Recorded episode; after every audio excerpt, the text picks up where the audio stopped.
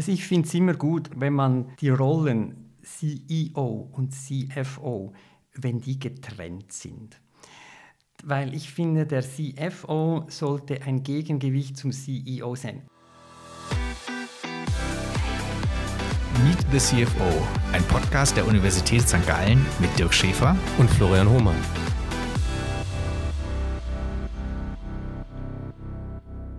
Diese Folge wird euch präsentiert von PwC, den führenden Experten in den Bereichen Consulting, Wirtschaftsprüfung sowie Steuer- und Rechtsberatung. Ja, liebe HörerInnen, heute nehmen wir euch wieder mit auf eine weitere CFO-Reise die diesmal tatsächlich ähm, mit einem Experten ähm, getätigt wird, der uns heute gegenüber sitzt und das übrigens auch an der HSG.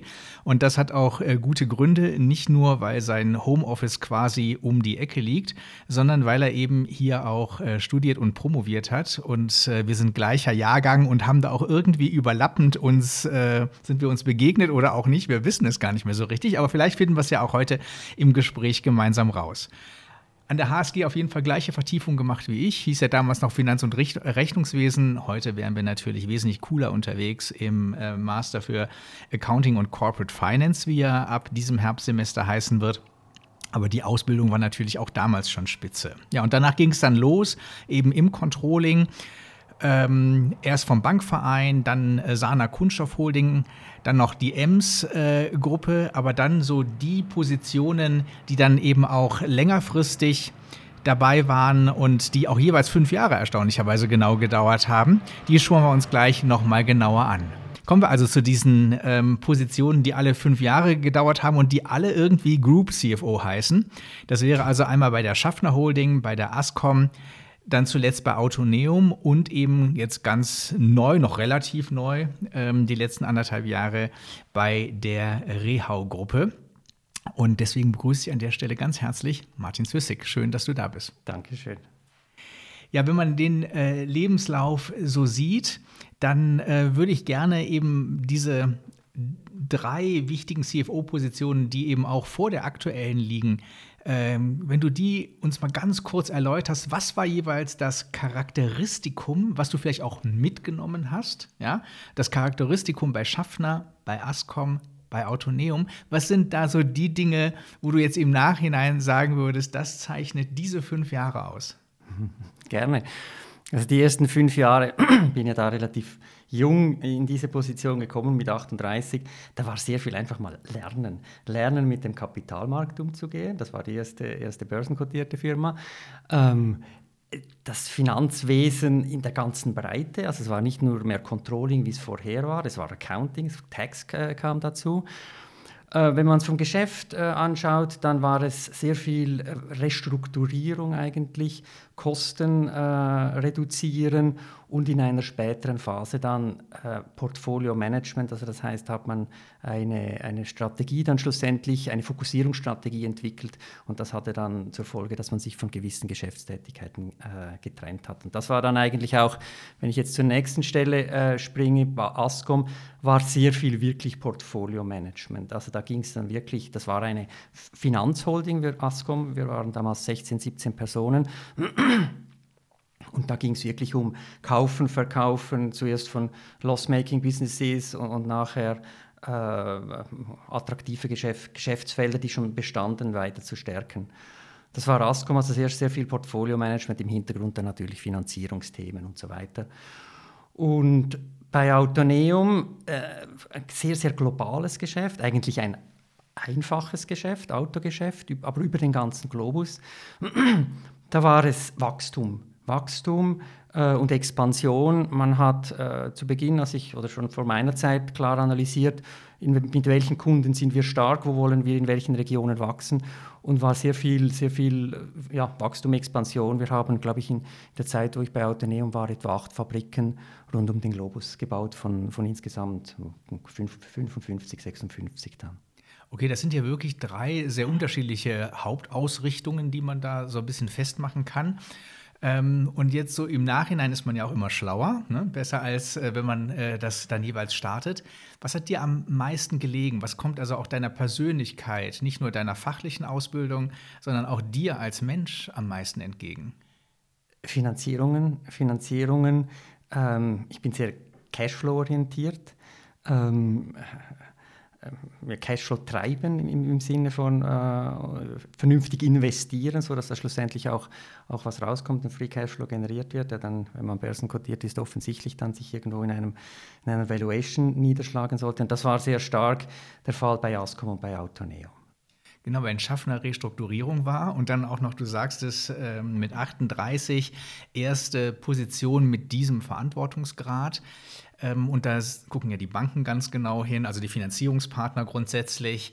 Äh, man wird ein äh, kurzfristigeres Reporting machen müssen, um alle Stakeholder ähm, auf Augenhöhe zu behalten. Ähm, man muss auch unpopuläre Entscheidungen treffen, um eben Kosten sparen zu können. Und das eben mit 38, wo dann ja auch im Unternehmen was schon länger gewachsen ist, an verantwortlichen Positionen ähm, Menschen sitzen, die sind 10, 20 Jahre älter, die kennen das Business aus dem FF und äh, werden nicht alle Ideen akzeptieren, die man dann hat, oder? Ja, das ist sicher so. Das ist sicher so. Und, und, und äh, diese Entscheide, das sind ja sowieso nicht schnelle Entscheide, sondern das sind ja Entscheide, die reifen normalerweise und ich habe das jeweils versucht, äh, das ist ein bisschen mein Stil, über Argumente, über, über, über logische Argumente ähm, ähm, im Sinne von den, den Beinen der Betroffenen oder Betroffenen, das, das sind ja oftmals dann die entsprechenden Leute, die diese Geschäftsfelder oder was auch immer, Divisionen und so weiter geführt haben, zu überzeugen und ein Stück weit auch mit ihnen zu erarbeiten, was man da jetzt am besten, am besten macht. Es ist ja nicht so, dass ich, ich sehe die Zahlen, ich sehe, dass es nicht funktioniert, aber ich brauche dazu, und das bilde ich mir nicht ein, wenn ich irgendwie in ein neues Geschäft komme, dass ich das Geschäft schon auf einmal verstehe, mal zu verstehen, was liegt denn dahinter, also die Gründe und dann basierend auf dem Lösungen zu, zu, zu, erarbeiten. Also es ist ja nicht so, dass, dass ein Junger da kommt und sagt, ja, ihr müsst XY machen und so weiter und jetzt müsst ihr nur noch machen, weil es ist ja klar, oder? Sondern die Hintergründe zu verstehen und, und, und, und ja, und vielleicht ja auch die Analyse mit, ähm, mit den Betroffenen zu erarbeiten. Oder? Klar, man hat das Zahlenwerk und das ist dann meist offensichtlich, aber wie gesagt, welche Geschäftsfälle äh, liegen dahinter, äh, für das braucht man dann das, das Business. War das damals? Erinnerst du dich noch äh, an den Bewerbungsprozess?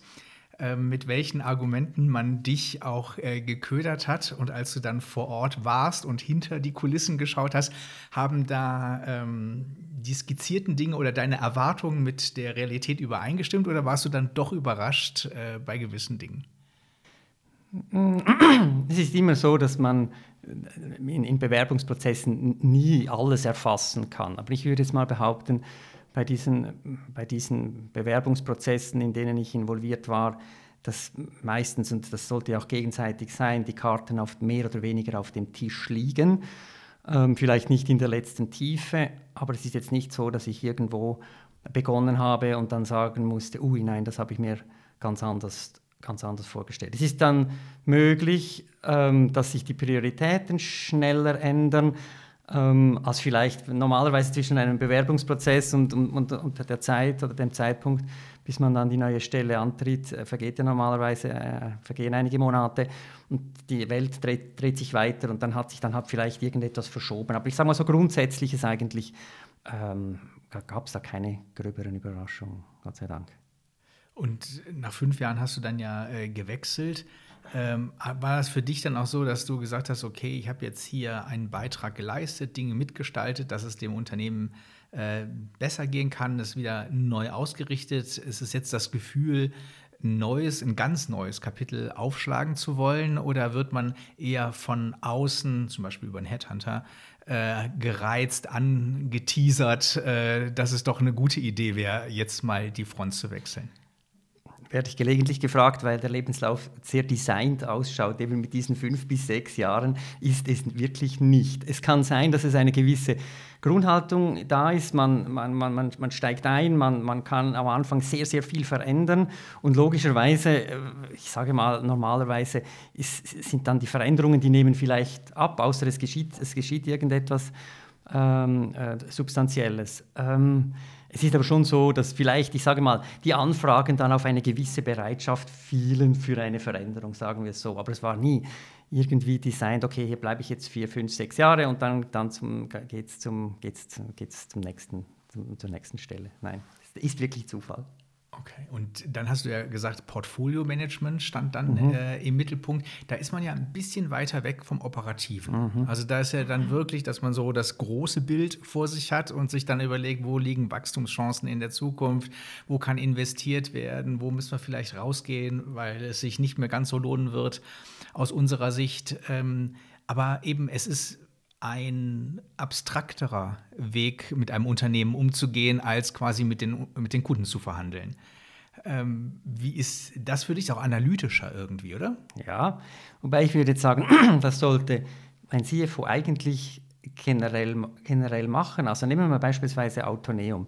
Autoneum, das ist, war ein, ist ein Geschäft, ein globales Autogeschäft mit verschiedenen Kunden. Da könnte man sagen, da kann man sich nicht trennen von irgendetwas, oder? Aber da kann man ganz bewusst sagen, mit welchen Kunden man wachsen möchte. Welche sind profitablere Kunden, welche sind Kunden, welche sind vielleicht Kunden, die auch besser zur Kultur passen beispielsweise. Also dieses, dieser Portfolio-Gedanke, ich finde, den sollte man jetzt Natürlich, wenn man den in, in, als reine Finanzholding macht, dann ist es komplett abstrakt. Oder? Welche Returns, welche Cashflows etc. etc. Ähm, aber auch wenn man sehr operativ tätig ist, sollte man sich die, die Überlegungen halt dann nicht auf Geschäftsfeldstufe, sondern wenn, bis auf Produktstufe.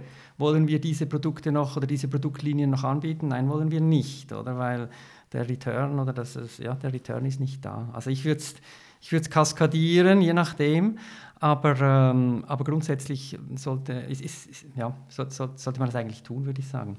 Wie wichtig sind denn bei solchen analytischen Themen dann für dich, äh, wenn wir jetzt bei dem Beispiel bleiben, es geht um Kunden, mit welchem Kunden will ich wachsen, diese harten Faktoren, die du dann als CFO ja auch recht schnell hast, einfach wie profitabel ist dieser Kunde, wie ist das Wachstumspotenzial mit ihm, neben diesen Soft-Faktoren, also dann kulturelle Faktoren, die du angesprochen hast, er passt sehr gut zu uns kulturell, ähm, ist vielleicht strategisch langfristig auch aus anderen Gründen wichtig. Äh, wie gewichtet man das und wie misst, misst du das als CFO auch und versuchst da einzusteigen und in das kulturelle Thema, wie wichtig dieser Kunde ist? Also wie sehr ist da auch dein Input gefragt? Also für mich war das immer sehr wichtig. Die Basis waren immer die Zahlen. Klar, ich komme von der Zahlenwelt, das, das, von da starte ich, oder? Und, und von da entwickle ich vielleicht eine erste Meinung dazu, oder? Und, und dann suche ich aber ganz bewusst nach, ich sage mal, nach Gegenargumenten es ist ja auch irgend, wenn man heute einen Kunden bedient, ist das irgendwie gewachsen. Es gab Gründe dazu, die möchte ich verstehen. Und das kann dann durchaus sein, okay, dieser Kunde rendiert jetzt vielleicht nicht gleich gut, aber diese und diese Imponderabilien, ähm, die, die, sind, die, die, wiegen das auf und, und äh, wir, können, wir, wir behalten diesen Kunden oder vielleicht sogar im Extremfall dann, wir wollen mit diesem Kunden weiter wachsen.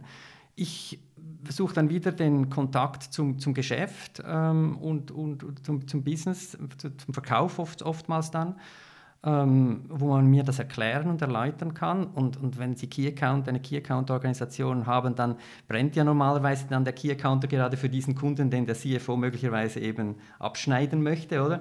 Und das, das finde ich dann, ich dann äh, gute und spannende Diskussionen. Und die, die haben den genau gleichen Wert äh, wie, wie, wie, die Zahlenwelt. Man muss sich einfach bewusst sein, oder? Also die, die, die Zahlen, die, die liefern die Transparenz. Ähm, und dann kann man einen bewussten Entscheid herbeiführen und sagen, okay, trotz der vielleicht nicht genügenden, ja vielleicht genügend sollte sie schon sein, aber, aber nicht äh, spitzenmäßigen äh, Profitabilität setzen wir auf diesen Kunden. Und äh, wie führt man dann letztendlich so eine Entscheidung herbei? Weil der Zahlenpart, der rationale Part, der ist ja dann relativ einfach. Da hast du ja dann klare Regeln. Ähm, aber dieser andere Part, wenn du mit dem Key Account Manager sprichst und er vielleicht auch sagt, nein, das ist aus den und den Gründen ein ganz wichtiger Kunde für uns, den wollen wir unbedingt behalten. Und das dann mit einfließen zu lassen, ist das dann auch Bauchgefühl oder Vertrauen in den Key Account Manager oder wenn der sowieso die meisten Kunden verteidigt und behalten will, wie, wie entscheidest du dich dann dazu, nee, den Kunden lassen wir jetzt trotzdem gehen? Also normalerweise sind das ja Entscheidungen, die in einer Geschäftsleitung oder Konzernleitung äh, gefällt werden und, und und da haben dann beide eine Stimme, sage ich, ist auch bewusst, ich will, ja, ich, ich, will die Gegenstimme bewusst da haben, oder? weil ich möchte den Entscheid auch nicht alleine tragen, sondern es ist ein Geschäftsleitungsentscheid, wenn es ein, ein substanzieller Kunde ist. Der muss dann auch von allen getragen werden und ich, ich habe einfach dann meinen Stake da drin. Und es sind dann ja nicht, es ist nicht der CFO, der sagt normalerweise, okay, auf diesen Kunden verzichten wir jetzt, sondern das sind dann getragene Entscheide und am besten kommt dann, wie gesagt, auf die Organisation drauf an. Äh, aber ist es, wenn, wenn man einen Key-Accounter davon überzeugen kann, äh, dass er jetzt vielleicht, vielleicht hat er noch einen zweiten oder dritten Kunden, dass er vielleicht eher jetzt diesen beginnt zu, zu, zu pushen oder, oder man ihn nur reduziert etc. Also ich sage, das sind keine Einzelentscheide, sondern das sind Entscheide in einer Geschäfts- oder Konzernleitung. Und gibt es bei Restrukturierungsthemen und Wachstumsthemen, gibt es da Unterschiede, ähm, wie rational das Ganze entschieden wird oder ist das dann ähnlich? Also im Restrukturierungscase hast du auch deine Zahlen, schaust dir an, welche Bereiche sind wie profitabel bei uns im Unternehmen, welche schließen wir vielleicht, aber da kommen ja auch noch ganz andere Faktoren dazu, außer die reinen Zahlen, genauso wie im Wachstumscase. Würdest du sagen, das ist deshalb ähnlich oder in einem Bereich ist es dann doch rationaler, zahlengetriebener? Ähm, ich würde sagen, es ist, es ist ähnlich und, und im, im Restrukturierungsfall kommt dann noch eine ganz wesentliche oder für mich wesentliche Komponente hinzu, das sind dann die Mitarbeiter. Also da spricht man ja dann, ich meine, Kunde gehört nicht zur eigenen Organisation, aber die Mitarbeiter gehören zur eigenen Organisation. Und das ist dann für mich schon nochmal eine ganz andere, eine ganz andere Dimension. Äh, und und vielleicht dann halt schlussendlich auch wichtiger als, als die Zahlenwelt. Ich meine, schlussendlich muss ein Unternehmen Profit machen und überleben können. Aber wenn es darum geht, wie, wie wird das Ganze geshaped, dann äh, also ist der Zahlenteil wirklich nur ein Teil. Muss, das darf aus meiner Sicht auch nicht mehr sein. Und du vertrittst auch, wenn ihr eine Geschäftsleitungssitzung habt, als CFO auch ähm, die Für- und Widerpunkte aus allen Bereichen. Also du bist nicht nur der, der dann reinkommt mit den konkreten Zahlen für die Bereiche, sondern auch der die Soft Facts auch noch mitpräsentiert und mitvertritt und versucht, ein ganzheitliches Bild auch zu erzeugen. Also ich versuche, wie, wie, auch immer, wie dann der Setup ist, aber auf jeden Fall muss ein ganzheitliches Bild entstehen. Wenn alle, wenn alle an einem Tisch sitzen, dann ist, ist logischerweise, dann, dann vertrete ich eher die Zahlen, die ja. Zahlenwelt und, und provoziere dann äh, gerne auch mal, oder? Mhm. Das ist dann mein Part. Aber wenn's, wenn der Setup so ist, dass, dass ich der Einzige bin, der, der ähm, äh, alles vertritt, dann versuche ich, das ist ja nicht so ganz einfach, aber dann versuche ich ein möglichst ähm, ausgewogenes Bild, dass, dass eben eine Entscheidung dann, sodass eine Entscheidung fundiert getroffen werden kann, äh, zu vermitteln. Hast du für dich ähm, jetzt in den verschiedenen Gremien, die sind ja auch eng mit einer Unternehmenskultur verwoben.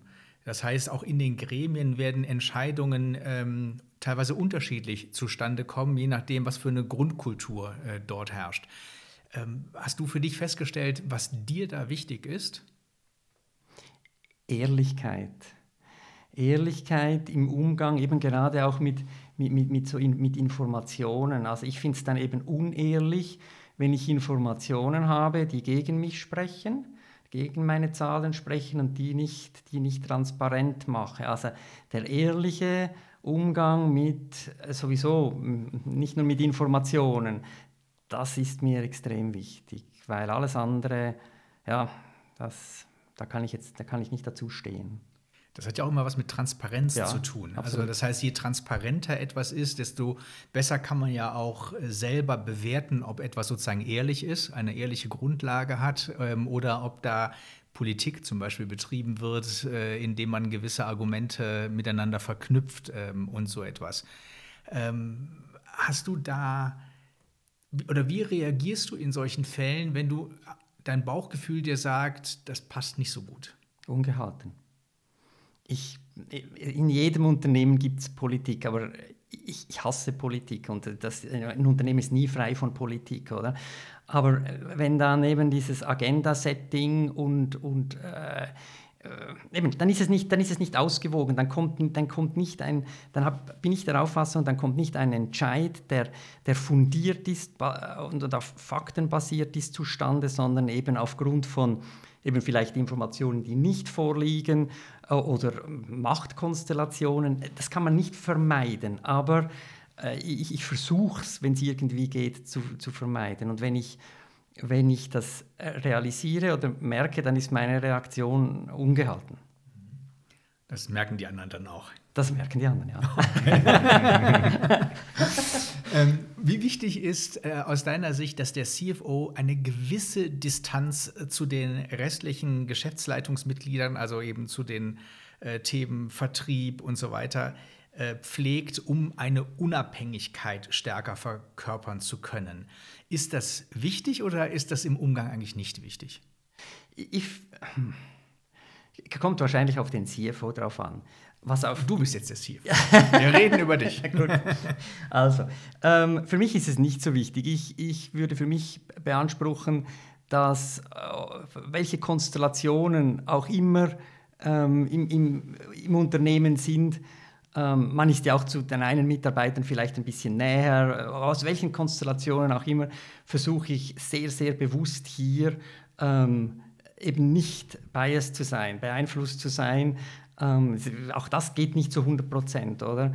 Aber wenn ich mich da so führen lasse, dann bin ich auch eben bin ich nicht transparent, dann spiele ich auch Politik, oder? Das, den Anspruch habe ich an mich.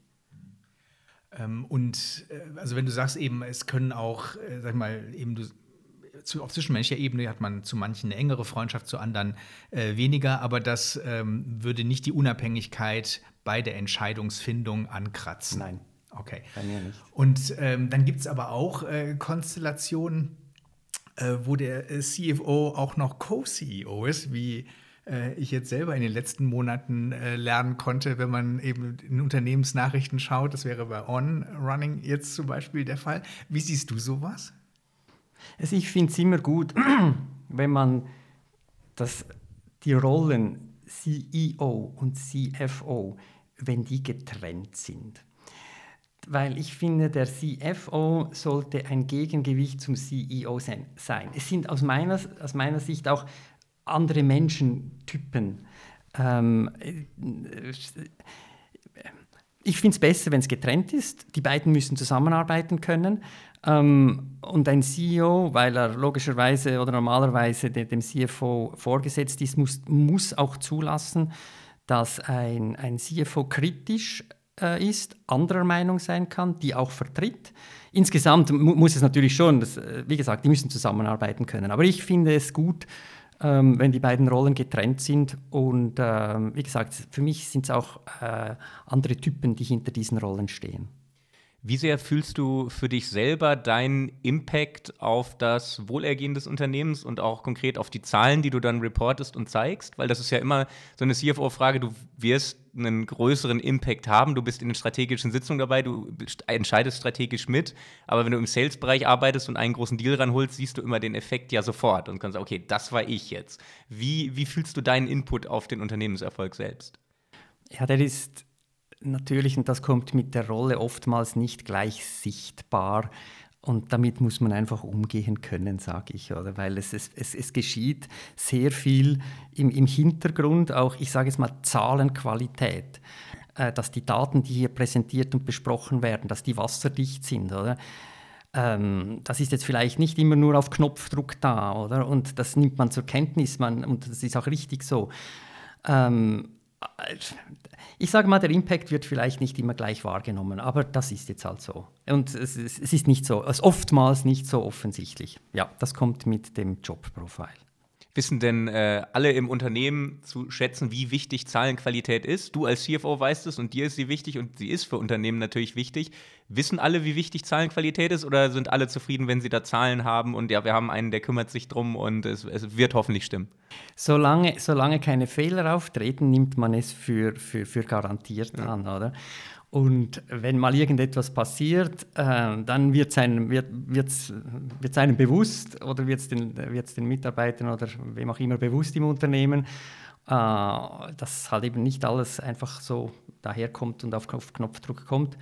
Ähm, aber es, es wäscht sich dann wieder aus über die Zeit. So. Also das heißt, das wird grundsätzlich und das ist auch richtig so voraus, vorausgesetzt, dass, das, dass die Zahlen stimmen. Und das ist natürlich auch es ist sehr schnell sichtbar, wenn etwas nicht stimmt, oder? Äh, was, was, was in anderen Disziplinen im Unternehmen äh, vielleicht nicht so immediat sichtbar ist. Das ist halt so.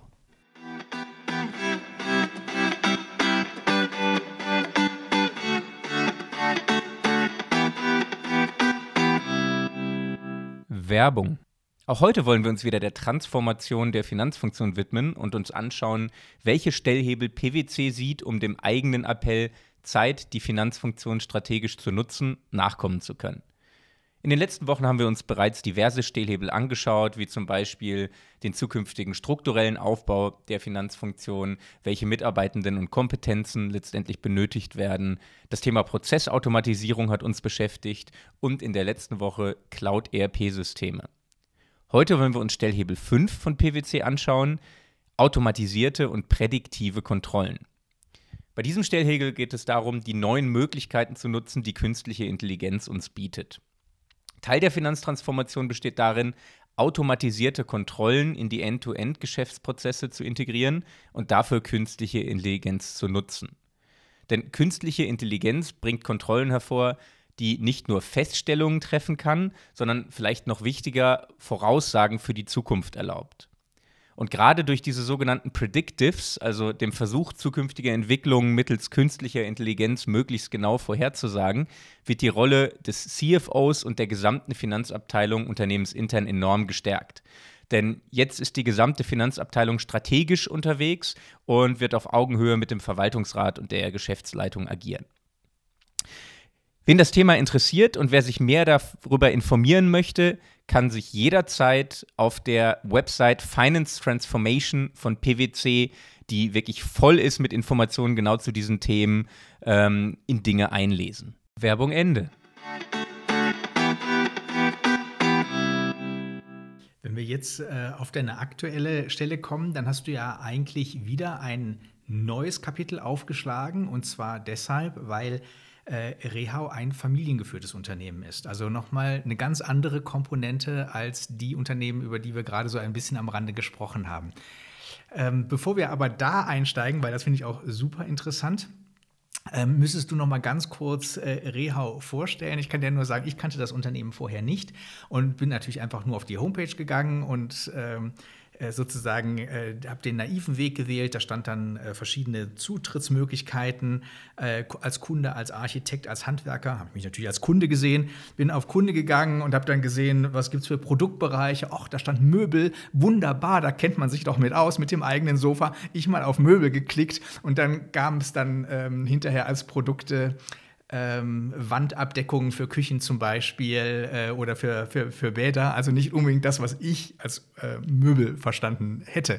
Deswegen, Rehau, erklär es uns. Gerne. Also es ging mir übrigens gleich, bevor man mich äh, gefragt hat, ich kannte Rehau auch nicht, obwohl es ein, es ein, großer Konzern mit, mit über 4 Milliarden Umsatz. Ähm, vielleicht ganz kurz zur Struktur. Wie gesagt, ist familiengeführt, ist, ist im Besitz von, von äh, vier Geschwistern in der zweiten Generation ähm, ist in Rehau, das ist ein, ein Ort in Deutschland, äh, entstanden nach dem Zweiten, Zweiten Weltkrieg ähm, und ist dann in die heutige Größe gewachsen. Wir sind ein, grundsätzlich ein Polymerspezialist. Ein Polymerspezialist in den verschiedensten Anwendungsbereichen. Eben, du hast jetzt Möbel angesprochen, wir haben auch äh, Auto, Medizinal und so weiter. Äh, es, es, es, es ist Kunststoff und vom Verfahren her ähm, oftmals Extrusion und, und Kunststoffspritzguss. Und wie gesagt, in den verschiedensten, in den verschiedensten äh, Anwendungsgebieten. Und strukturiert sind wir, wir, sind eine Finanzholding ähm, mit Sitz in, in, in Muri bei Bern. Und darunter sind, wir nennen es Teilkonzerne, äh, sind, es sind fünf Teilkonzerne, die sich ausgerichtet auf, vom Markt her eigentlich äh, auf, auf ihre Kunden äh, spezialisieren. Genau, und ihr habt euch jetzt, glaube ich, so strukturiert, dass ähm, äh, vier gebündelt wurden und Autozulieferung ähm, die, die zweite Seite sozusagen ist und diese beiden äh, dann auch ungefähr 50-50 im Umsatz äh, insgesamt, so ganz grob jetzt. Nicht, nicht, nicht also ja, ganz grob. Ganz grob. ganz grob. Also die, wir haben, was, was früher der Fall war, früher war Auto gehörte in, eine, in einen Teilkonzern und wir haben Auto, was, was doch 1,3, 1,5 Milliarden Umsatz sind, als eigenständigen Teilkonzern herausgelöst und Auto steht heute neben den äh, anderen vier äh, Säulen als, als, als wichtiger Teil von, von Rehau. Und wie nimmst du das wahr? Das ist jetzt eine Industrie, äh, die sich extrem im Umbruch befindet. Ähm, nicht nur was die Antriebstechnik anbelangt, sondern auch was das Thema Mobilität und wie will man damit umgehen äh, in der Zukunft äh, betrifft. Oder eben auch, wenn sich Autos eben wesentlich weniger durch ähm, Antriebe unterscheiden in der Zukunft, als das in der Vergangenheit war, braucht es äh, wiederum neue Differenzierungsmerkmale für, für den Kunden. Also ich kann das deswegen auch so ein bisschen sagen, weil ich selber auch im Verwaltungsrat einer Autohandelsgruppe sitze und äh, wir da auch äh, sehr, sehr viel drüber reden.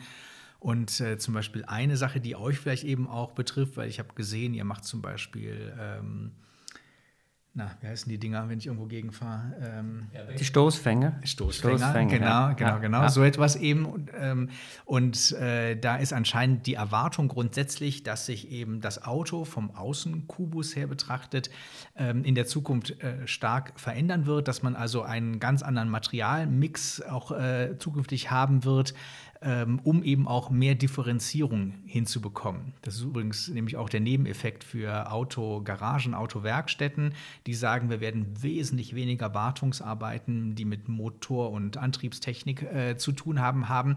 Aber wenn es einen Unfall gibt, wird es in der Zukunft, äh, also so ein ganz normaler Auffahrunfall, wird es in äh, Zukunft viel teurer werden, weil nämlich dann ganz andere Komponenten kaputt gehen.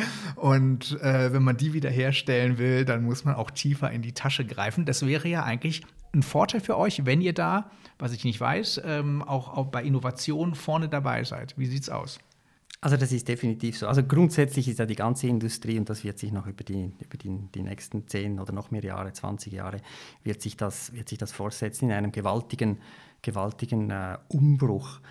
Und ja, es ist richtig mit dem, mit dem Elektromotor, da fällt für die, für die Werkstätten definitiv viel weniger Wartung an. Ich meine, was wartet man an einem Auto? Das ist grundsätzlich der Motor und der, der Antriebsstrang, also vielleicht ab, abgesehen vom Pneuwechsel. Äh, das, fällt, das fällt weg oder ist sicher, sicher stark reduziert.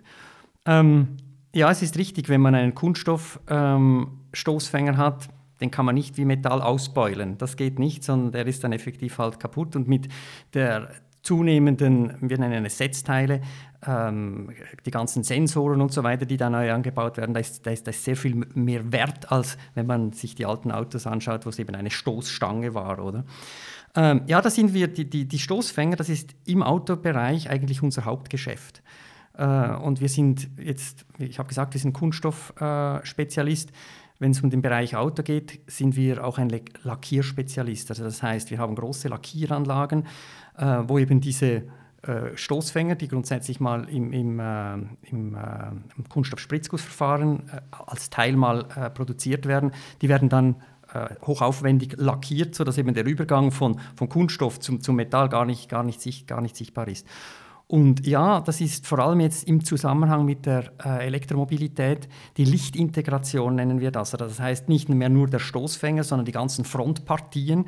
Das, das, das, das beginnt, zusammen zu, äh, beginnt zusammenzufließen. Das sieht man vermehrt jetzt ähm, bei, äh, bei Elektrofahrzeugen. Und ja, da sind wir, da gestalten wir mit und, und da sind wir, da sind wir äh, at the forefront. Das ist so.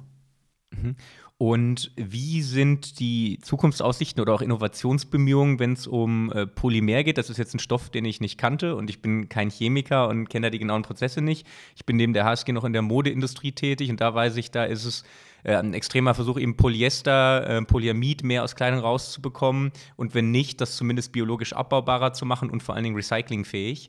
Und ähm, wie ist das da bei euch in der Branche? Also wie sind da die Nachhaltigkeitsbemühungen in die Zukunft? Weil man ja wahrscheinlich nicht die nächsten 100 Jahre den Stoff noch genauso haben wird wie jetzt. Also ein gutes Beispiel ist ein anderes Anwendungsbeispiel, Kunststoff.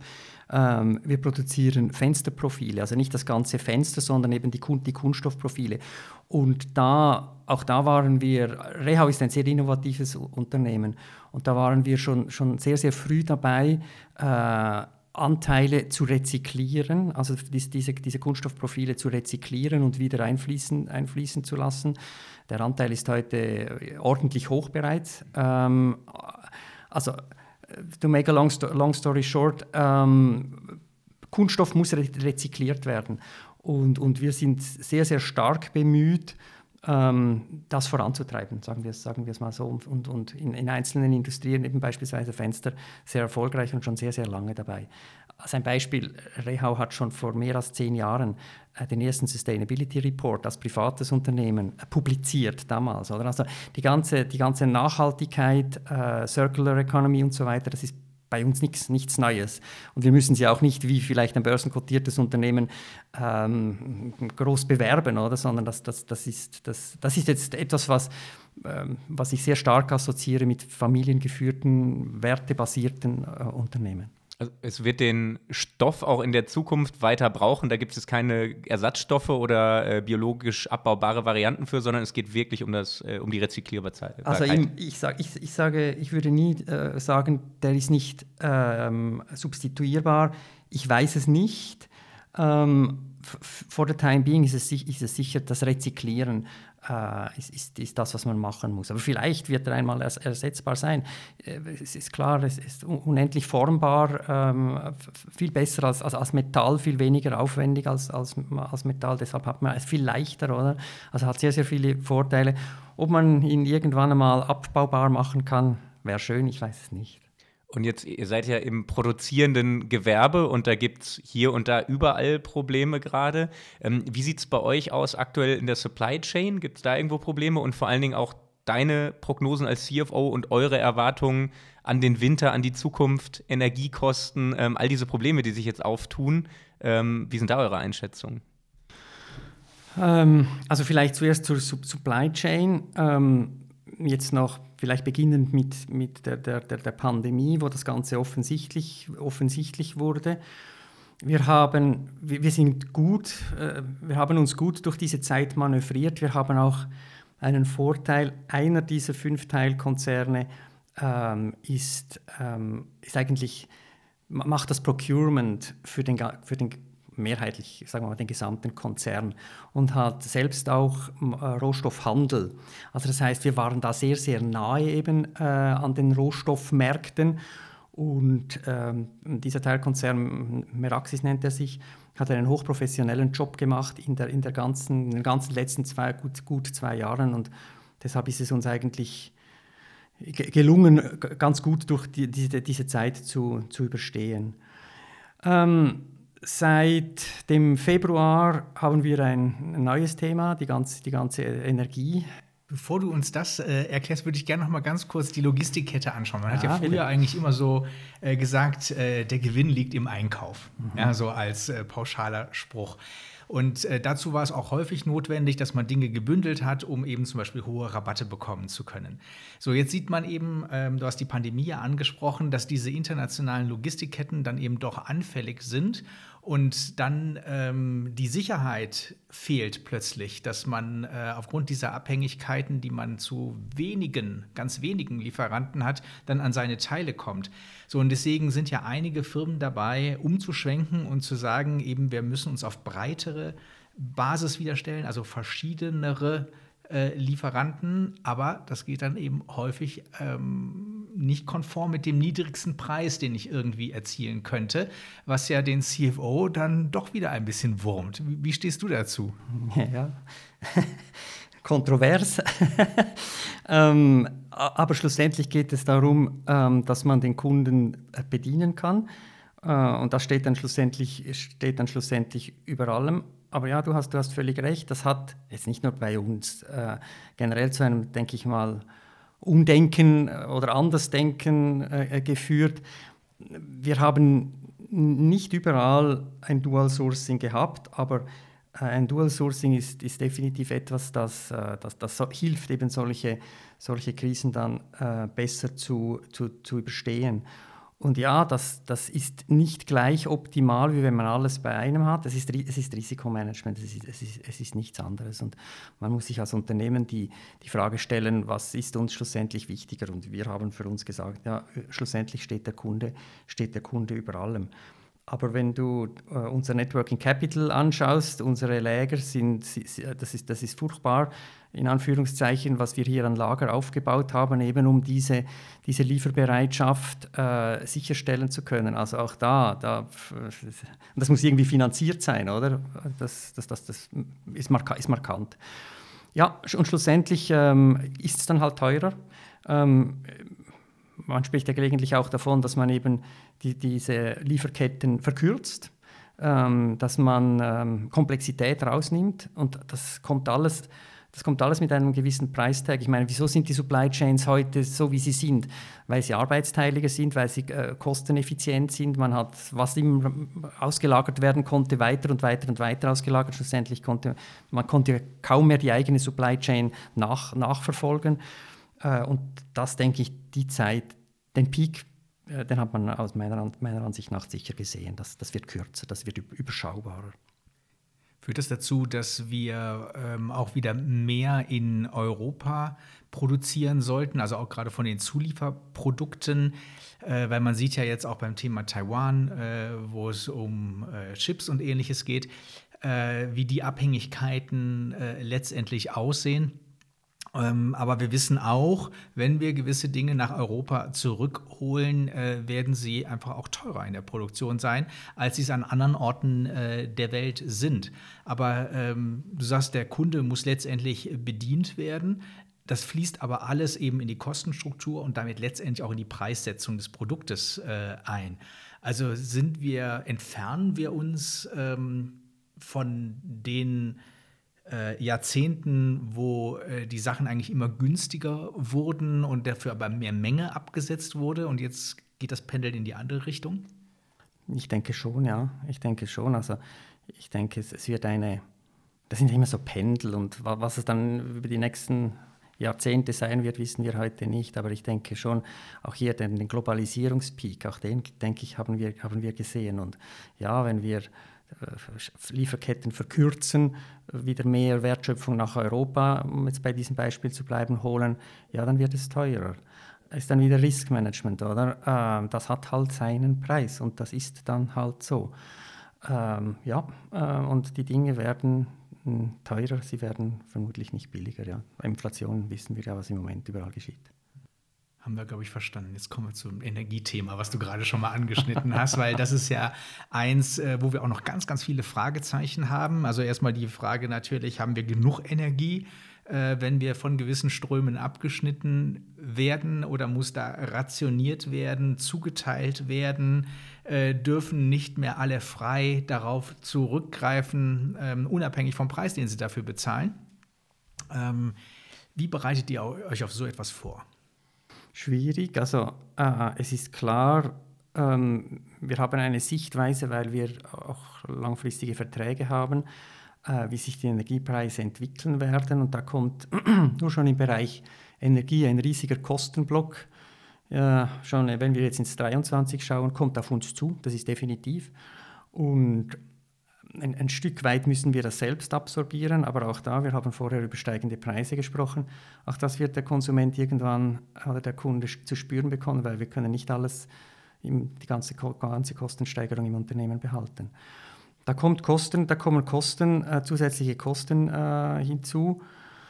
Wie sieht es mit der Versorgungssicherheit aus? Das ist, ist für mich schwierig zu, zu ähm, überblicken, aber ich denke, wir werden uns schon mit dem Gedanken, äh, äh, anfreunden ist vielleicht das falsche Wort, aber äh, das, das, kommt auf uns zu, dass, dass man im schlimmsten Fall mit Rationierungen äh, umgehen muss, auch mit Zuteilungen, äh, unabhängig vom, vom Preis, damit eine gewisse Zuteilungsgerechtigkeit äh, gewährleistet ist.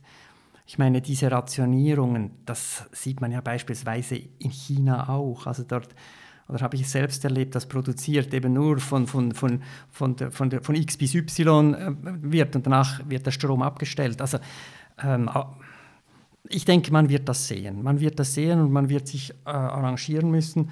Und dann wird es vielleicht dann halt auf uns, die Arbeitnehmer, zukommen, dass man halt dann am Sonntag arbeitet. Wenn eben, äh, dass man das versucht, auch eben auf sieben Tage ähm, ähm, auszudehnen, wenn dann halt eben übers Wochenende beispielsweise mehr Energie zur Verfügung steht. Ich, ich, ich, ich mache mich darauf gefasst, dass wir einer, einer relativ schwierigen äh, Zeitperiode jetzt äh, gegenüberstehen, die, die, die da vor uns, uns steht. Aber das gibt es immer wieder und äh, das muss man mit der entsprechenden Energie und mit, mit der entsprechenden positiven Einstellung ähm, angehen. Und wenn es dann halt mal nicht mehr genau so ist, wie es jetzt in der Vergangenheit war, dann ist es dann halt, dann ist es dann halt eben so. Und dann versucht man das Beste daraus zu machen. Das haben andere Generationen auch schon in ganz anderen Umständen geschafft. Das heißt, jetzt sind erstmal wieder neue Lösungen gefragt. Also du hast äh, den Sonntag gerade angeschnitten. Genauso könnte man ja sich auch darüber unterhalten. Angenommen, es gibt einen Zweischichtbetrieb bei einem Unternehmen, wo beide Schichten aber tagsüber laufen, dass dann eine in die Nacht zum Beispiel äh, verlegt wird, um eben genauso diesen Energieausgleich ähm, über die Tageszeiten besser äh, mitnehmen zu können. Ähm, in Deutschland ja stärker als in der Schweiz sind äh, Gewerkschaften und Betriebsräte ähm, ein wichtiges Thema. Äh, siehst du da jetzt auch ganz schwierige Verhandlungen, die dann eben getätigt werden müssen? Ja, das sehe ich. Das, das sehe ich. Und auch da, ähm, wir, wir, versuchen das als, ich, ich, kann nicht für die Allgemeinheit sprechen. Ich erwarte schwierige äh, Verhandlungen, aber auch da schlussendlich wenn man im Unternehmen ein, ein gewisses Wir-Gefühl, das hat dann mit der Kultur zu tun, entwickelt hat, und wenn man es nicht hat, ist das jetzt vielleicht nicht so eine gute Voraussetzung, aber wenn es nicht gegen, gegen die Mitarbeiter geht, sondern wenn man versucht, die Mitarbeiter äh, an Bord zu nehmen, ähm, dann findet man, dann bin ich überzeugt, dann findet man Lösungen. Aber es ist, wird nicht leicht, das, das, äh, davon, gehe ich, davon gehe ich aus. Aber jeder muss irgendwo einen Beitrag, einen Beitrag leisten. Und man muss einfach schauen, dass es nicht immer die gleichen sind, die den Beitrag leisten, sondern dass das eben möglichst irgendwie ähm, in Anführungszeichen gerecht verteilt ist, dass jeder seinen Beitrag leisten muss. Äh, und dann wird es auch, dann ist es breiter abgestützt und, und dann ist meine Erwartung, dass es dann auch irgendwie geht. Und da wärst du außerhalb jetzt von den Geser Gewerkschaften, ähm, aber grundsätzlich bei euch schon optimistisch, dass man Mitarbeitende da mitnehmen kann, weil wir hatten das Thema jetzt schon häufiger auch in anderen Podcasts, wo über die neue Generation an Arbeitskräften gesprochen wurde, wo wir gesagt haben, ähm, die müssen anders motiviert werden, die wollen auch mehr Remote Work von irgendwo äh, am Wochenende nicht so gerne arbeiten und Freizeit ist ein höheres Gut als früher. Jetzt kommen vielleicht andere Zeiten auf uns zu und vielleicht haben wir auch gar keine Wahl mehr. Ähm, aber das ist ja dann schon eher so ein kleiner Clash, das zusammenzukriegen, wenn du sagst, wir müssen auch vielleicht nachts arbeiten am Wochenende und dann hat man eher eine Generation von Menschen, die ein ganz anderes Freiheits- und Freizeitsbedürfnis haben. Ja, aber ich, ich, ich sage, jeder muss schlussendlich seinen Beitrag leisten, auch die, die, die jüngeren Generationen. Und ich, ich habe keinen Zweifel, dass, dass diese Generationen das auch, auch, auch tun werden, weil ich bin der Überzeugung, wenn man Sinn vermitteln kann, und warum machen wir das jetzt? Es, ist ja nicht, es geht ja nicht um Ausbeutung, dass einer dann, weil du das machen musst, mehr hat, sondern es geht darum, dass wir als eben dieses gewisse Wir-Gefühl und da zähle ich genau gleich auf, auf, auf andere, auf, auf jüngere Generationen genau gleich, genau gleich stark. Ich denke, die Sinnvermittlung, die, die, die, steht, im, die steht im Zentrum.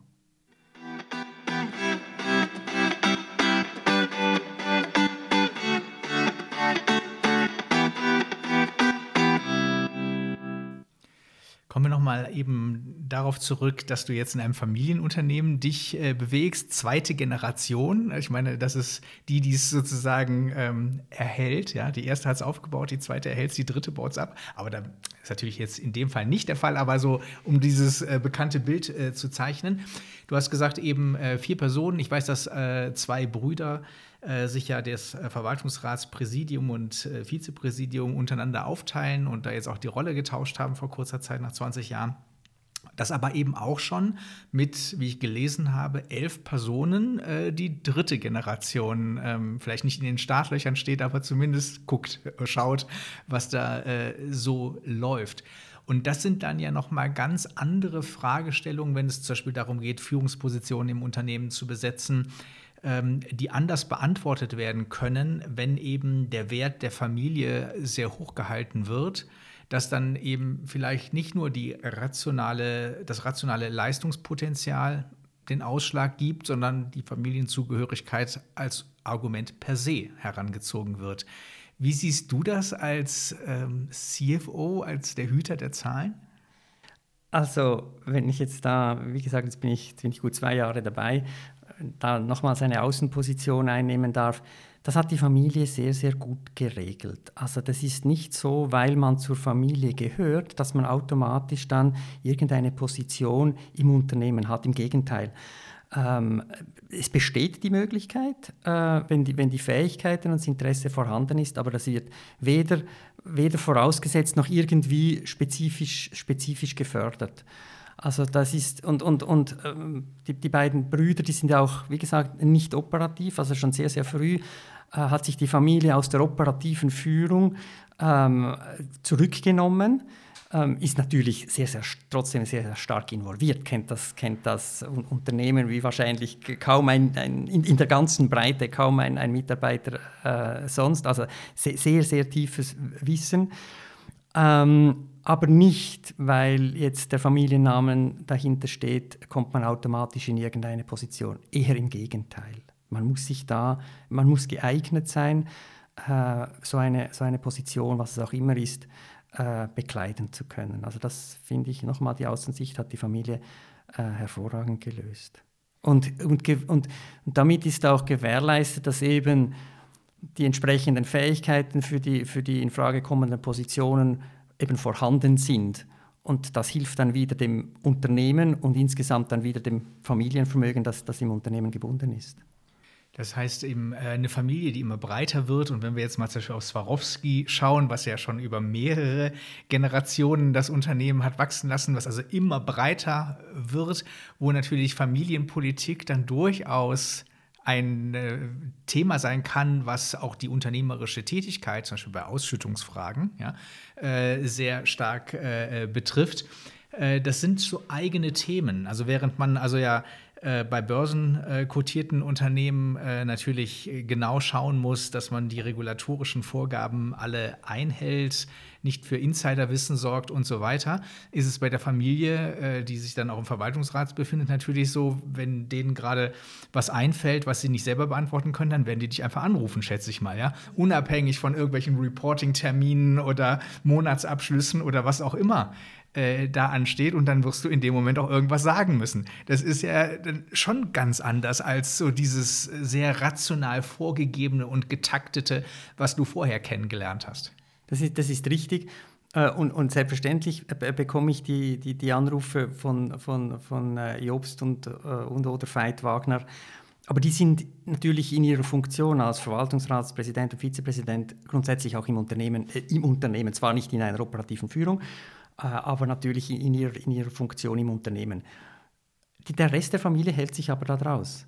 Also das heißt, ich kriege jetzt nicht einen Anruf von irgendeinem äh, einem, einem Vertreter der dritten Generation. Das ist, das ist sehr, sehr, das ist äh, governance-mäßig, obwohl, bitte nicht falsch verstehen, Familienunternehmen sehr sauber wird das, wird das, wird das geführt äh, und, und äh, es, es hat, hat, sich so etabliert. Also es ist nicht so oder das kreuz und quer, sondern das ist ähm, sauber strukturiert. War das für dich aber ein Thema, als es eben im Bewerbungsprozess äh, klar wurde? Am Anfang weiß man ja auch häufig gar nicht, um welches Unternehmen geht es, falls es über einen Headhunter gekommen sein sollte. Und äh, dann schaut man ja mit der Zeit, wenn man weiterkommt im Bewerbungsprozess, ein bisschen ähm, genauer hin und sieht dann auch solche Dinge. Ähm, ist dir das da bewusst geworden, dass du gesagt hast, oh, jetzt muss ich aber auch noch mal ganz andere Fragen stellen, als ich vielleicht ähm, tun würde, äh, wenn es ein börsenkotiertes Unternehmen wäre? Ja, also ich, ich habe in, in diesen Gesprächen ähm, sehr tief auszuloten versucht, was die Rolle der beiden Brüder ist. Und äh, im direkten Gespräch, aber natürlich auch in, in Gesprächen, die ich, die ich, sonst geführt habe, wollte, wollte wissen, wie, wie, wie sieht, wie sieht der, das tägliche Leben aus und, und, und, und ja, um ein Gespür zu bekommen, was ich sonst, klar, in einem börsenkotierten äh, Unternehmen, äh, Verwaltungsrat hat die Rolle, Management hat, hat eine entsprechende Rolle, konnte ich mir auch gut vorstellen. Ja, ich habe andere Fragen gestellt, definitiv, habe das versucht auszuloten. Und jetzt kennst du Verwaltungsräte ja nicht nur aus der Zusammenarbeit mit eurem Verwaltungsrat, sondern du bist selber auch äh, Verwaltungsrat äh, bei Belimo. Wenn, und wenn man da LinkedIn vertrauen darf, auch schon seit über elf Jahren, also schon eine längere Zeit. Ähm, wie würdest du sagen, jetzt wenn du diese unterschiedlichen Verwaltungsräte siehst, in einem bist du selber drin, bei einem börsenkotierten Unternehmen und ihr habt den Waltung, äh, Verwaltungsrat, der im Familienunternehmen familiär geprägt ist. Äh, was sind da die größten Unterschiede für dich? Vielleicht noch, äh, um das Bild abzurunden, äh, der Verwaltungsrat äh, jetzt bei, bei Rehau, der, wie gesagt, äh, Präsident und Vizepräsident sind die beiden Brüder, aber dann gibt es drei externe. Also ganz bewusst hat die, die Familie auch externe Verwaltungsräte reingenommen, eben damit es nicht nur ein, nur ein reiner Familienverwaltungsrat ist. Ähm, die, die ich, ich habe ja als, als CFO die verschiedensten Verwaltungsräte bereits äh, in meiner Managementposition kennengelernt und jeder, hat, jeder Verwaltungsrat geprägt durch, durch die Mitglieder hat seinen, seinen, eigenen, seinen eigenen Stil. Grundsätzlich von der Arbeit her würde ich sagen, gibt es nicht so gibt es nicht so riesige, riesige Unterschiede. Äh, was man sicher als speziell bei der Belimo ähm, betrachten kann, ist eine extrem starke und gelebte Unternehmenskultur, die auch ähm, äh, die, die Arbeit des Verwaltungsrates äh, prägt. Und da gibt es ja auch immer noch ähm, äh, Mitglieder aus, aus, aus der, den Gründerfamilien, also Gründerfamilien, äh, die, die hier vertreten sind im Verwaltungsrat. So, deshalb so groß ist der Unterschied jetzt eigentlich zwischen, zwischen Rehau und, äh, und Berlin, Belimo, Belimo nicht eigentlich. Und für dich selbst, was würdest du sagen, ist so das Spannendste daran, auch in einem Verwaltungsrat zu sein, neben deiner täglichen operativen Rolle als CFO, die ja wahrscheinlich auch relativ arbeitsintensiv ist? Bist du, wir hatten ja auch schon viele CFOs hier, von denen ja auch viele noch in Verwaltungsräten sind. Was ist so für dich der Anreiz, im Verwaltungsrat zu sein, das Spannende an dieser Tätigkeit? Es ist das Gestalten. Ich habe das Gefühl, man kann als Verwaltungsrat extrem viel gestalten oder mindestens so, wie, wie wir bei Belimo äh, die Verwaltungsratstätigkeit äh, gestalten, zusammen mit dem Management. Und weil Belimo eine Erfolgsstory ist über die ganze Zeit des, des, Bestehens, haben wir das Glück, dass wir dort selten über große Restrukturierungen und schmerzhafte äh, Themen sprechen müssen. Es ist sehr viel vorwärtsgerichtet, es sind strategische Themen, heißt nicht, dass man nicht hart diskutiert, ähm, aber es sind, es sind, sehr strategische Themen, viel Innovation, äh, sehr marktorientiert. Ähm, das geht sicher über die reine CFO-Arbeit hinaus, die ich, die ich als, als operative Tätigkeit äh, ausübe. Das heißt, das ist auch eine Abrundung äh, für dich, dass du abends äh, mit einem angenehmeren Gefühl äh, schlafen kannst. Also jetzt vielleicht nicht bezogen auf die aktuelle Tätigkeit, aber du machst das ja eben auch schon länger. Und es gab ja eben auch andere Zeiten, wie wir äh, rückblickend äh, festgestellt haben, wo eben diese Restrukturierungsthemen ähm, mehr im Mittelpunkt standen. Das heißt, ähm, dieses war auch ein Ausgleich für dich, über die Verwaltungsratstätigkeit zu sagen, jetzt kann ich ja nochmal tief durchatmen und die langfristigen strategischen Pfeiler mitgestalten. Das gibt ein gutes Gefühl. Also das ist definitiv so. Die Verwaltungsratstätigkeit bei, bei Belimo ist durchaus positiv besetzt. Ähm, äh, das, das ist so. Und äh, wie gesagt, ich bin jetzt da mehr als zehn Jahre dabei und, und, und konnte dort ähm, mitgestalten und, und äh, ja, mitgestalten äh, ist sehr positiv besetzt, ja, absolut. Musst du jetzt bald an der ähm, Guillotine arbeiten, dass die dich nicht trifft? Gibt es das in den Statuten, dass man nur eine gewisse Zeit äh, als Verwaltungsrat dabei sein darf und die musst du jetzt noch schnell abschaffen, äh, solange du noch für Mehrheiten sorgen kannst? Das würde ich bestimmt nicht tun, wenn es denn so wäre. Es gibt eine Altersbeschränkung, es gibt nicht eine Beschränkung von der Mandatsdauer her. Äh, da gibt es äh, Good Governance, wie lange das man so ein, ein, ein Amt ausüben sollte ich werde die Altersguillotine, die ist mit 70, sicher nicht schaffen oder schaffen wollen.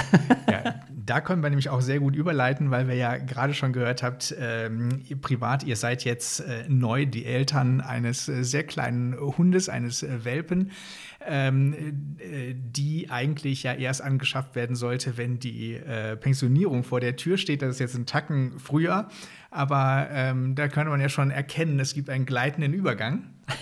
das ist so, ja. Ähm, ich, ich, denke jetzt noch nicht gerade an die Pensionierung, ähm, aber es ist dann sicher so, dass ich äh, zu einem bestimmten Zeitpunkt dann auch, ich sage mal, mich effektiv zurückziehen werde. Also ich bin jetzt nicht der Typ, der dann noch das Gefühl hat, er müsste hier bis 70, 75 oder noch länger irgendwelche Ämter ausüben. Das bin nicht ich, das kann, das, das kann jede Person selbst entscheiden. Aber ich habe so viele äh, Interessen, dass mir wird es nicht langweilig. Lass uns dann mal ganz kurz reinschauen. Wir kommen gleich zu unseren Kurzfragen, wo wir sowieso immer ähm, dein Bauchgefühl so ein bisschen raushören wollen. Aber ähm, das ist ja auch eine Persönlichkeitsgeschichte, äh, dass es ja durchaus viele Menschen gibt, die eine ganz tolle Karriere gemacht haben, ähm, sehr verantwortungsvolle Positionen bekleidet haben, aufgrund dieser Positionen dann wiederum in andere Kreise eingeladen wurden, sozialen Status erreicht haben und wenn das dann aufhört, in ein Loch fallen. Du sagst eben, du hast so viele Interessen, diese Gefahr siehst du für dich nicht. Was sind denn das alles für Interessen? ähm, da gibt es sehr operative Interessen, das ist mein Garten. Der, äh, das ist eine never-ending Story, da, weil die Natur wächst und die hält einem immer am Arbeiten. Es ist nicht so, dass da mal irgendetwas, irgendetwas fertig ist. Ähm, ich, ich nenne es bewusst nicht Hobbys, sondern eben Interessen. Ähm, meine Frau und ich, wir, wir, reisen, wir reisen sehr gerne. Und das heißt jetzt nicht, dass wir, und wir reisen schon seit wir uns, seit wir uns kennen, aber das ist sicher etwas, das wir vielleicht noch ein, ein Ticken intensivieren äh, möchten. Ähm, und, und, dann sind es die, dann die, die klassischen Dinge. Ich, ich, gehe gerne in Konzerte. Äh, ich lese gerne mal ähm, ein, ein, Buch. Im Moment sind es leider eher, leider in Anführungszeichen, eher Fachbücher, äh, Fachthemen, Artikel. Ähm, ja, dann meine Frau ist, ist eine leidenschaftliche Köchin. Ich bin nicht ein leidenschaftlicher Koch, aber ich arbeite ihr gerne zu. Ähm, also wir, wir, wir verbringen sehr gerne die Zeit, die Zeit zusammen und es ist wirklich so, es ist uns einfach nicht langweilig. Und auch der soziale Status, das ist vielleicht auch eine Typfrage. Äh, und das ist jedem selbst überlassen. Das war jetzt nicht das, wo ich, äh, mit dem konnte man mich jetzt nicht wirklich, wie soll ich sagen, groß begeistern. Also auch die ganzen Veranstaltungen, das gehört zum Job. Aber ähm, ja. Welche Arten von Konzerten sind das, wo ihr gerne hingeht? Eher klassisch oder eher Rock-Pop? Ja, wenn es Konzerte sind, also Musik, die, die ich höre, die ist, die ist, sehr, die ist sehr breit. Ähm, aber wenn wir in Konzerte gehen, dann sind es klassische Konzerte. Okay, dann kann ich gleich schon mal eine meiner Kurzfragen streichen, respektive eben ersetzen, weil ich darauf auch äh, äh, eingehen wollte. Wir machen sie mal eben außer Konkurrenz.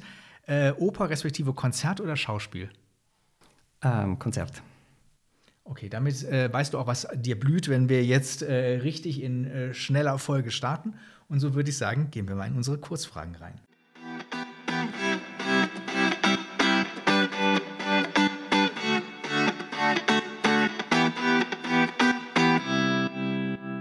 Dann starte ich mal mit äh, Austern oder Rösti.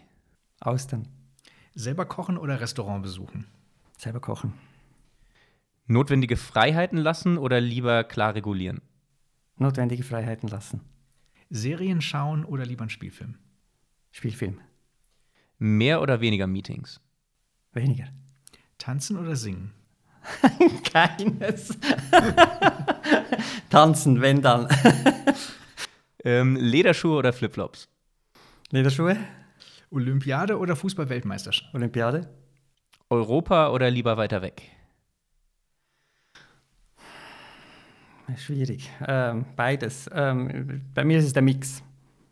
Currywurst rot-weiß oder lieber ein Veggie-Burger? Veggie-Burger. Dankeschön. Damit haben wir unsere Kurzfragen.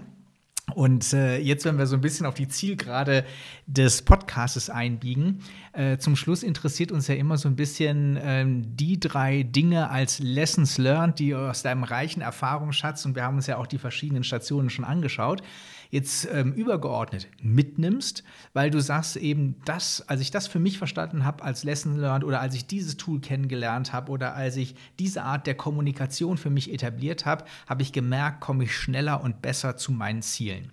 Also was hat dich erfolgreich gemacht? Was sind so die drei Dinge, wo du sagst, eben, das ist so ein bisschen, zumindest aus heutiger Sicht, es entwickelt sich ja alles weiter, aber aus heutiger Sicht wären das so ein bisschen die drei Dinge, die für dich die Top 3 sind. Wir starten mit der Top 1. für mich äh, in allen Lebenslagen authentisch sein. Authentisch sein, ähm, äh, zuerst muss man sich natürlich einmal kennen. Man muss, man muss die eigene, eigene Person äh, erfassen können, lieber früher, lieber früher als, als, als später. Ähm, schauen, wie das Umfeld auf einem reagiert. Ähm, und, und, so, und so irgendwie ein abgerundetes Bild ähm, äh, sich erarbeiten, auch für sich herausarbeiten, für was steht man und für was steht man nicht ähm, und das dann, das dann leben. Ähm, das bedingt eine gewisse Unabhängigkeit, weil wenn man die, wenn man die hat, dann kann man auch hinstehen und sagen, nein, das, also will ich nicht, mache ich nicht, oder ich will es so oder ich will es anders. Und ich, ich habe ja einen Grund, wieso, dass ich etwas so will. Und, und, und, und damit verbunden eine gewisse eine Transparenz. Wieso möchte ich, möchte, wieso möchte ich das? Also ich sage, sich selbst, sich selbst sein, sich selbst äh, treu sein, so wie man ist. Aber wie gesagt, da muss man zuerst einmal herausfinden, wie ist, wie ist, man, denn, wie ist man denn eigentlich. Also ich würde sagen, äh, authentisch sein, klar, transparent. Ganz kurze Nachfrage noch, bevor du zum nächsten Punkt kommst. Ähm, alles verstanden würde ich auch alles unterschreiben. So, jetzt sagst du ja selber, eine gute Voraussetzung, um das Konzept äh, des authentisch Seins auf den Boden zu bekommen, ist diese Unabhängigkeit. So, wenn wir jetzt mal sagen, eben, äh, Unabhängigkeit ist etwas, was man sich eigentlich erarbeiten muss. Jetzt haben wir, ähm, nehmen wir mal die jüngeren Leute ins Visier. Also ähm, die irgendwo in der Berufstätigkeit Mitte 20 bis äh, Ende 30 äh, unterwegs sind. Unabhängig nimmt man ja auch häufig mit finanzieller Unabhängigkeit äh, wahr. Die ist dann vielleicht noch nicht gegeben, wenn man nicht schon viel äh, geerbt haben sollte. So wie sollte man oder welche Schlüsse soll man für sich ziehen, wenn man eben merkt, ähm, oh, in dem Unternehmen spüre ich klare Regeln, ich spüre auch klare Erwartungshaltungen, wie an gewisse Dinge herangegangen werden soll, die nicht unbedingt meinen originären äh, Zügen entsprechen. Ähm, heißt das dann, ich muss das Unternehmen verlassen? Äh, heißt das, ich muss mich verbiegen? Oder heißt das, nee, ich ähm, werde sozusagen diese Erwartungen äh, bewusst enttäuschen, weil letztendlich da auch das Konzept dahinter steckt, etwas ist anders. Und anders heißt ja nicht zwangsläufig besser oder schlechter. Es ist einfach nur anders. Aber das muss der andere auch aushalten, dass es anders ist und das auch selber nicht werten. Das sind ja so Konflikte, oder? Ähm, in denen man steckt. Wie geht man damit um? Ich weiß nicht, wie man damit umgeht. Ich kann sagen, wie ich damit umgegangen bin. Wenn du meinen Lebenslauf äh, anschaust, da gibt es eine Firma, wo ich nur etwa anderthalb Jahre war, das war genau der Fall. Da habe gut oder schlecht, aber da habe ich nicht reingepasst mit meinen, mit meinen Werten, so wie, ich, so wie ich arbeite, so wie ich denke. Und um auf deine Frage eine klare Antwort zu geben, gehen. Und lieber früher als später. Ich habe es eigentlich in der Firma bereits nach drei, vier Wochen gewusst, dass ich eigentlich nicht da hineinpasse und habe dann, hab dann aber auch Zeit gebraucht, um das zu verarbeiten. Was mache ich jetzt? Kann ja gar nicht sein und, und so weiter. Da war ich noch ein, ein gutes Stück jünger als heute. Ähm, gehen. Dann passt man nicht rein. Da gibt, es gibt genügend Unternehmen, wo man dann reinpasst, weil es, die Arbeit macht einem dann ja auch keinen Spaß, wenn man täglich damit konfrontiert wird. Nein, so möchte ich es eigentlich nicht, aber man erwartet es. Gehen.